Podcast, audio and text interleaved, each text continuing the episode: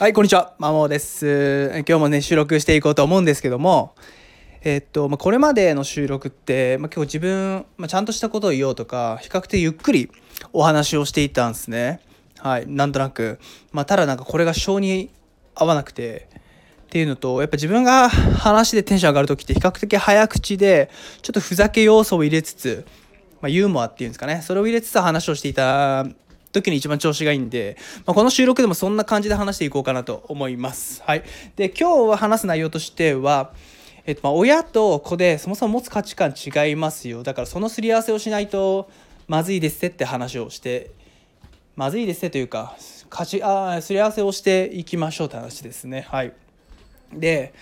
まあ、やっぱ無意識にですね、親御さん、自分の見方バイアス持ってるんでですね、えーそれをもとに子供の見たりするんですよ、うん、子供のなんか将来とかを決めようとしたり、まあ、例えばよくあるのが、えっとまあ、うちの子はちょっと変わってるから独特だから、まあ、専門性の高い職業についた方がいいと思う。ついた方がいい。でそうするとなんか医者が出てくるみたいな。専門性の仕事って医者以外あるっしょと思いながら、まあ、あとは、えっとまあ、親御さんがやっぱり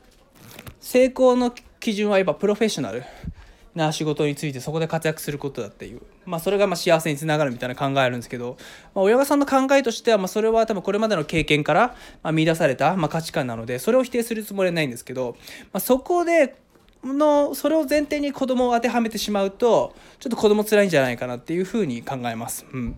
まあ、子供が持ってる価値観ってま違いますからね、まあ、成功って例えば僕で言うとなんか仕事と遊びの境界線がなくなんかこの人何してるか分かんないけどなんか楽しそうだなっていう人生を送れたらまあそれが成功だと思います。しそれが幸せだと思うんですね。プロフェッショナルって別にそこまであんま興味ないというか、うん、な感じなんで。まあ親御さんの成功とか幸せのモデルを子供にそのまま当てはめたりとか、まあ、親御さんがこうだからあなたこうした方がいいよみたいなっていうのはそもそも違うんじゃないかなっていう話です。だから、まあ、よく親御さんにはまあ価値観子供とそもそも価値観、まあ、生きてる時代も違いますし、うん、まあもちろん性格も同じ DNA は持ってるものの全然環境とか触れてる人間関係も違うんで、まあ、その価値観のすり合わせしないとゆくゆくちょっと隔たりというか、うん、生まれちゃって、うんまあ、子供と関係よくなくなる可能性ありますねみたいな話はするんですけど、はい。でまあ、こんな感じで一丁前にですね親御さん、まあ、どう考えても自分より社会的地位が高い親御さんに、えっと、話はそんな話はするんですけどじゃあ自分どうなんだとお前どうなんだって話で、はい、じゃあ自分ちゃんと価値観すり合わせというか自分のバイアス入れずにちゃんと子供見てるのかっていう話なんですけど結論見れてなかったですというかまあやっぱ人間なんで認知バイアスというかそういうバイアスから逃れないと思うんですけどまあ一丁前親御さんにね偉そうな偉そうな偉そうじゃねえな偉そうなことを言いつつも自分がその自分の物差しで子供のこととか子供のイベント見ちゃったなっていうのを大いに反省したことがあったのでちょっとそこをお話ししようかなと思います。はい。まあ、それがえっと子供の運動会ですね。うん。子供の運動会、まあ、ちょうど今自分娘4歳の娘が行ってるんですけど当時の運動会多分3歳の時の運動会だったんですかね。はい。で東京やっぱ運動会のメインイベントといえば個人的には東京走だと思っていてまあ東京走、まあ、親であればまあ、東京走出るんだったら、まあ、いい順位取ってほしいよねってやっぱ思っちゃうと思うんですよ。まあ、そういうじゃ親御さんそういう親御さんだけじゃないかもしれない。自分は少なくとも思っちゃってて、まあ、子供今4人中3位だったんでまあは はって感じで。はい。ああって感じだったんですけど、はい、もうちょっといい順位取ってほしいなとか実は思いつつもあこれは親のエゴだからちょっとこの感情には蓋をしようって思って。で自分のその反省というか価値観が考えがガラッと変わったのが、えっと、近所の娘の2歳上の近所の子がですねまあ東京都に、まあ、同じように出ていてそのレースを見た時の見た時にちょっとガラッと変わったんですよ。何かっていうと、まあ、その子も多分4人中3位ぐらいだったんですね。はい、まあ、それまでは、まあ、そこは置いといてでやっぱ表情を見たんですよ。試合が試合とかレースが終わった後の、えーそうなった時にそう見た時にやっぱめっちゃ笑ってるんですよ。すごく笑顔で。はい。てかその子よくよく考えて走ってる時も笑顔で終わった後も笑顔で。でそのレースで一緒に走った他の 3, 3人の子もみんな笑顔だったんですよね。うん。なんやこれと思って。やっぱ特競争って競争なんでやっぱ順位いい方が嬉しいやろみたいな。考えがどうか自分の中であったんですけど子供当の子供たちとは違かったっていうのをすごく感じたんですよ。まあ正直子供たち幼稚園児にとって順位なんかどうでもよくてなんか親の前で友達と走ることそのものが楽しいんじゃないかだそれが一番大事なんだ大事なんじゃないかなと思ったんですよ。うん、親としてやっぱり徒競走だからやっぱ順位をといい順位を取ってほしいっていう多分物差しで少なからず見ていてただ一方の子供たちは多分順位とかそんなどうでもよくてえっとなんだ、